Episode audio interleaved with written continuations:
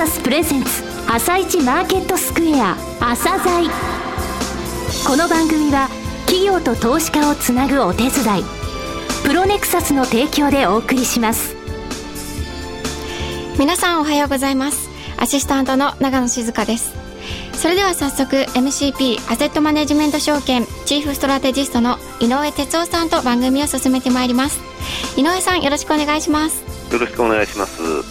さて3日のニューヨーク株式市場でダウ工業株30種平均は前の日に比べ94ドル15セント安の15,914ドル62セントで終了しています。ニューヨークダウは先週に最高値を更新しただけに雇用統計前に利益確定の売りが優先な展開でした。下げ幅は150ドルに迫る場面もありました。また、ナスダック総合指数は8.06ポイント安の4037.20で終了しています。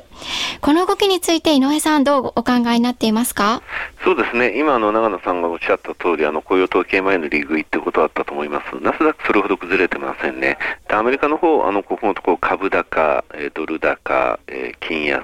原油安っていうのは続いたんですけれどもね、先週、あの、11月22日から27日まで原油下がってましたが、昨日原油実は2.4%上昇してるんですよね。はい、ですので、え短期的な手締まいが入ったというふうには思っています。はい、はい、えー、この先の、あの、なんて言いますか、えー、米国のところを含めて後半の部分でお話したいと思います。はい、後半もよろしくお願いします。続いては、朝鮮今日の一社です。朝鮮今日の一社。本日は証券コード8729東証一部上場のソニーフィナンシャルホールディングスさんにお越しいただきましたお話しいただきますのは広報 IR 部長の近野正明様です。本日はよろしくお願いします。はいよろしくお願いします、えー、今や投資家の、えー、認知度も非常に高い、えー、御社ですが、えー、金融事業にソニーさんが進出されると発表があった時は非常に私たちも驚いたんですけれども進出されてもうすでに30年の月日が経つんですね、えーはい、まずなぜあの時にソニーさんがですね、えー、金融事業に進出しようと思ったのか、えー、その部分からご説明いただけますでしょうか。あのご承知の通り私どもの親会社がソニー株式会社でございまして、はい、創業者であります森田昭夫がですね、はい、金融事業に対して実は、あの強い関心を持っておったと。まあ、創業間もない頃トランジスタラジオを発明して森田が自らトップセールスで、はい、えー、アメリカとか、まあ、マーケット開拓に森田イブカラインです、そうですね、はい。であのまあ、そうアメリカを回っていたときに、はい、まあ、大都市シカゴですね、そこにまあ非常に白亜の高層ビルがあって、えー、目を奪われたと、はい、でそこはあどこだと当時アメリカで最大の保険会社プルーデンシャルのビルだということで、はい、ソニーもこんな立派なビルをあのゆくゆくは持ちたいなというところがそもそものそのご本人の頭の中にインプットされたというふうに聞いてます。プルデンシャルビルが。そうですね。で、まあ、それが結実してですね、はい、プルーデンシャルとソニーが合弁で、えー、生命保険会社を発足させて営業を開始したと。えー、ソニープルデンシャル生命ということですね。おそらくですね、はい、そのプルデンシャル、まあ、当時、森田が非常に共鳴共感したっていう考え方の中に、はい、あのお客様のニード必要性に沿ってサービスを提供するっていうのが会社の根幹だとい。うようなところですね。はい、彼らのそういった思想を触れてそれをベースに日本ではない生命保険のサービスを提供していこうと、新参者としてやっていくためにはやはり何か新しいものという意味ではソニースピリットの一つの発露であるんですけれども、ジャパンマネーと言われたぐらい、はい、ザ・製法製法マネーって言われた、はい、えー、大手のその河川状態の中にソニーさんが切り込んでいったと、はい、いうことなんですね。ソニーフィナンシャルホールディングスさんですからホールディングカンパニーです、はい、えー、それぞれのですね金融事業についてご説明いただきたいんですがまずはあの、ソニー生命のお話ですけれども、はい、えー、30年間でついに政府5兆円の資産、そうですね、えー、っと大手5社の一角の中に入り込もうとしているぐらいのポジションに今来てますね。なるほど、総資産の伸びについて言えばソニー生命ソニー損保ソニー銀行とありますが、はい、やはりあのソニー生命の、えー、影響といいますか寄与っていうのが大きかったということですね。そうですね。今もう5兆円を超えてくる資産規模になってきてますので、はい、かなり成長としては順調に来ているっていうイメージを持ってますね。もしや総資産としては毎年6、7000億伸びてるんですよね。それぐらいはもう伸びてます。はい、あの、なかなかこの10年から20年ぐらい、はい、いわゆるあの日本経済があまり芳しくなかった時代において、あの生命保険の産業自体があまり成長していなかったという中で、はい、ソニー生命はまあ、毎年資産を増やしてお客様の,、あのご契約をお預かりするという形で成長してこれたという状況はありますね、えー、続きましてソニー損保さんについてお話しいただきたいんですが、はい、あのソニー損保はですね営業開始しましたのがあ1999年9月ということで、はい、まあ、10年強経ってるわけですけれども当時金融ビッグバンとい。うことで、はい伝統的な業種以外からも金融事業に参入することが可能になった、といったところがあります。同様に私どもソニー銀行がありますが、はい、営業開始が2001年の6月ということで、はい。まあ、いずれもこの金融ビッグバンの流れの中で、ソニーが、えー、特徴を生かして入っていたということで、両方とも共通点としたインターネットを用いてお客様に、えー、サービスをお届けするというところにあります、ね、ダイレクト自動車保険って言われてますけれども、はい、そこの部分にパイオニア的な、まあ、パイオニアってますか、はい、1999年ですが、パイオニアではないですか。そうですね、はい、ただあの、事実上はもうマーケットの中ではかなり、はい、あの先行してあのスタートさせた。たえはい。部類に入りますね、えー、トップに立たれたのは2003年、はい、4年目ですね。結局ダイレクト自動車保険というものの伸びっていうのはですね、はい、ソニー損保さんの伸びに引っ張られてるっていうイメージがあるんですけれども。そうですね。その通販型の損保ダイレクト損保と呼んでますけれどもその中でのマーケットシェアがおおよそ3分の1くらい。すで、にございます。これあの全体の自動車保険の中でダイレクト、えー、損保っていうのは6%から7%ぐらいですね。7%くらいですね。えー、そのうちの3分の1が本社と。はい、そうですね。はい。強いですね。えー、したがってこの私どもの関心はその私どものシェアをどんどん伸ばしていくというよりもまずはダイレクト損保自体がその日本の社会の中で認知されていくことによって私たちも成長を享受することができるというふうに考えてますね。はいえー、最後になりますがソニー銀行、はい、ソニー銀行についてお話しいただけますでしょうか？はい。ソニー銀行もソニー損保同様インターネットを中心に、はい、ほぼインターネットで、えっと、営業している銀行でございます。こちらもおおよそ10年前に営業を開始したときに、特にアピールポイントとしてスタートしたのは外貨預金です。はい、そうです、ね、今、そうですね、日本のメガバンクも加えた全外貨預金の中で、はい、ソニー銀行のシェアは7%ぐらいのポジションを占めています。いかにこの外貨預金というところで、はい、まずは皆さんにお認めいただいてですね成長することができてきたかというのが一つあります、これあの日経新聞社の調査でですね、はい、もうすべての銀行を含めて顧客満足度これ、あのソニー銀行さんずっと6年,、6年になってきてますね。連続第1位となっておりますが、そうですね、はい、ここもインターネットを使ってできるだけお客様に使い勝手の良いサービスを提供するということで、まあ、外貨預金も、まあ、ほぼ24時間365日に近い体制でえー、マーケットにアクセスできるということで、あの関心の、まあ、深い方は非常にそこに価値を見出していただいているというのがありますし、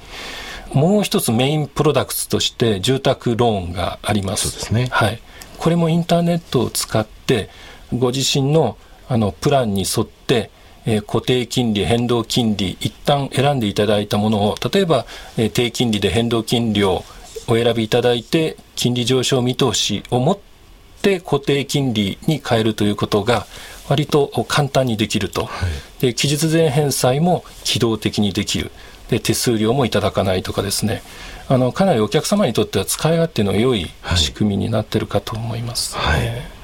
えー、プラザみたいのもありますですね、はい、インターネットだけそうですね、はい、東京駅の駅前の八重洲に、えー、住宅ローンについてえー、やはりインターネットだけで取引するのは、あの、高額、まあ、1000万、はい、2000万、数千万としてくるケースが多いんで、あの、不安だという方は、直接対面で、そのご不安を解消してもらうということで、えー、そういう住宅ローンの相談のできる、オフィスを設置してますね。八重洲口の目の前ですね。目の前で看板が、ね、はい、はい、看板出ておりますので、ぜひご覧いただきたいと思いますけれども。えー、続いて配当政策についてお聞きしたいんですけれども、金融機関の株を見る際にですね、えー、個人投資家、えー、とてもですね、配当政策見るんですね、注目するんですね。えこちらについてお話しいただけますでしょうか。はい。当社グループはですね、え過去数年かけて、今後安定的に利益を増やしていける体制が構築できたと、え経営陣考えておりまして、一株当たりの配当を今後着実に増やしていく。はい、たとえ業績が悪くとも減らすようなことはしないで、えー、横ばいもしくは増やしていく階段状というイメージを持っております。で具体的な配当水準については配当成功でおよそ30%から40%くらいを目安としております。40%を目指すということですね。はい。2010年には13.6%、今期については30%、これを40%まで引き上げていきたいということです、はい、そうですね。具体的には今期の1株当たりの配当金の予想っていうのは、おいくらえー、配当予想は30円になっておりますね。まあ、必ずしも毎年上げられるかどうかは分かりませんが、はい。えー、階段上に横ばいもしくは引き上げるという形で、はい、実現していきたいということで、えー、ソニーフィナンシャルホールディングスさんですけれども新規事業として介護ビジネス、はい、えー、こちらについて掲げられ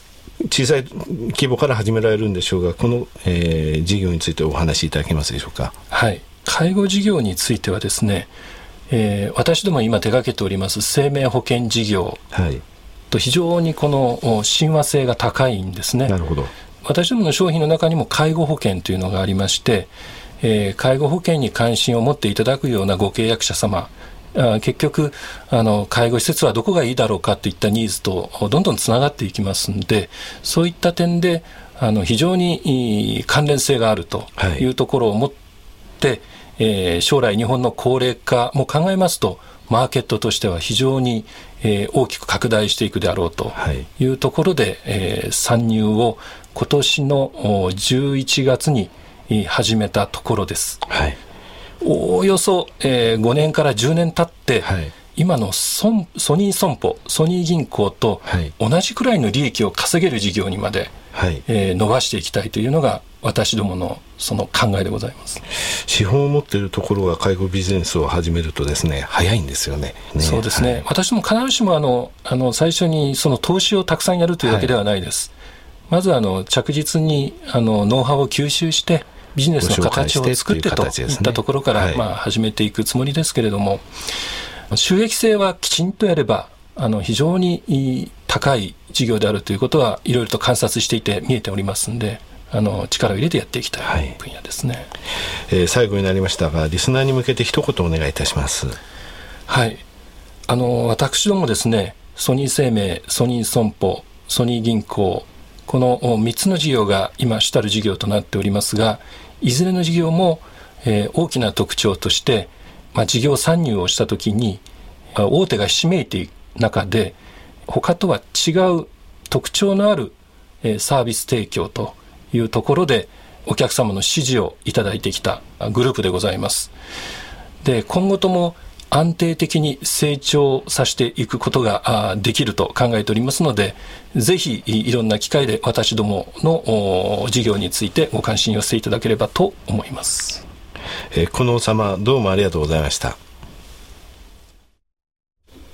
なお、今日の記者のロングインタビューは番組ホームページからお聞きいただけますが、さらに井上さんにはソニーフィナンシャルホールディングスについてお話しいただきます。はい、あの、ソニーフィナンシャルホールディングスさんですけれどもね、あの、ソニー生命、ソニー銀行、そしてソニー損保ですね、ソニー生命のところでライフプランナーという言葉をですね、皆さんお聞きになっていると思いますが、この言葉といいますか、あの、ライフプランナーというのはソニー生命さんの営業隊の方なんですね。え、ロングの方でそのお話、え、詳しく、えー、聞かせていただいております。えー、このソニー生命ですけれどもね、生命さんのだお話だけしますと、1996年に業界シェア0.7%あったんですね。それが2011年以降は、えー、もう4%以上になっていると、えー、保険の世界でですね、シェアを0.1%増やすって大変なことなんですよ。え、個人保険全体でですね、え、比較しますと1500兆マーケットは800兆マーケットまで実は減少した中で、え、その中で、えー、まあ、孤軍奮闘って言いますかね、4%までシェアを持ってきて、ついに大手5社に入っているという状況なんですね。はい、えー、ソニー損保さん、えー、ソニー生命さん、えー、そしてソニー銀行さん、えー、大きくですね、それぞれの分野が、えー、完全に、えー、確立した安定基盤というものを作ったというふうに思いますね。はい。はい、わかりました。はい。それでは一旦ここで CM です。企業ディスクロージャー IR 実務支援の専門会社プロネクサス上場企業のおよそ6割2200社をクライアントに持つ。これはアジア証券印刷の時代から信頼と実績を積み重ねてきたからこそ。さらにプロネクサスが目指すのは企業と投資家をつなぎ日本の株式市場を活性化させることです。プロネクサス私たちは個人投資家の皆さんを応援します。井上哲夫今日のストラテジー。それでは井上さん後半もよろしくお願いします。よろしくお願いします、えー、まずアメリカの方なんですけれどもね。あのー、えー、恐怖指数ってありますね、 VIX っていうものなんですが、これ10月中旬以降、えー、ずっと12%半ばから13%の後半ぐらいのボックスの中でいたんですが、この3日ぐらいちょっと上がってですね、昨日一時15%台をつけたことは話題になってますが、えー、しかしここからさらに上昇するというようなイメージではありません。でマーケットの方ですね、以前もご紹介しましたが、あの直近16営業日で前日比100ドル動いた日数がですね、えー、今日で1日なんですよね。えー、今年7月、えー、今年の3月、えー、やはりその1っていうのが続いたことがあるんですが、そういう時っていうのはやっぱりそのマーケットですね、えー、あまりボリュームがない中、あの安定的に推移していると、少し押してもまた再度買うという、そのレンジの中ということなんですよね。えー、冒頭申し上げましたように、株高、ドル高、金安、原油、えー、安っていうものがありましたので、その手仕舞いが入ったということですけれども、アメリカの方ですね、あの大きなその懸念というのがその年末にかけてあるというような材料は今のところ、えー、見れてません。えー、日本の方なんですけれどもね、日経平均やはり随分とですね、あの、テクニカル的には高いところにいるというのはやっぱりちょっと不安心理としてあると思います。えー、11月21日以降の休営業日ですよね。どこで見ますとね、えー、25日移動平均乖離は5%以上の状態が続いていると。RSI の14日についても75%以上続いてるんですけれどもね、はい、この間のところちょっと見てみますとね、例えば10月の29日から昨日までのところで日経平均1350円率にして9.4%も上昇してるんですけれども、はい、毎日、毎日のですね、値上がり銘柄、値下がり銘柄っていうのを足してみたんですね。そうしますと、えー、上昇した銘柄って2万トンで961、えー、値下がり1万9854、えー、差し引き1107、えー、つまり25営業日ですので、1日40銘柄ぐらいしか差がない状態で上がった。つまり主力株中心なんですよね。指数金の高い銘柄が大きい動きになっている。先物中心の動きが続いているということですね。えー、現在はその短期売買であって、長期で、えー、ここのところで買うというような形よりはもう、えー、決めてですね、あの短期売買というふうな形でしょうか。はい、わ、かりました。今日もありがとうございました。また来週もよろしくお願いします。よろしくお願いします。この後は東京市場の寄り付きです。朝鮮この番組は企業と投資家をつなぐお手伝いプロネクサスの提供でお送りしました。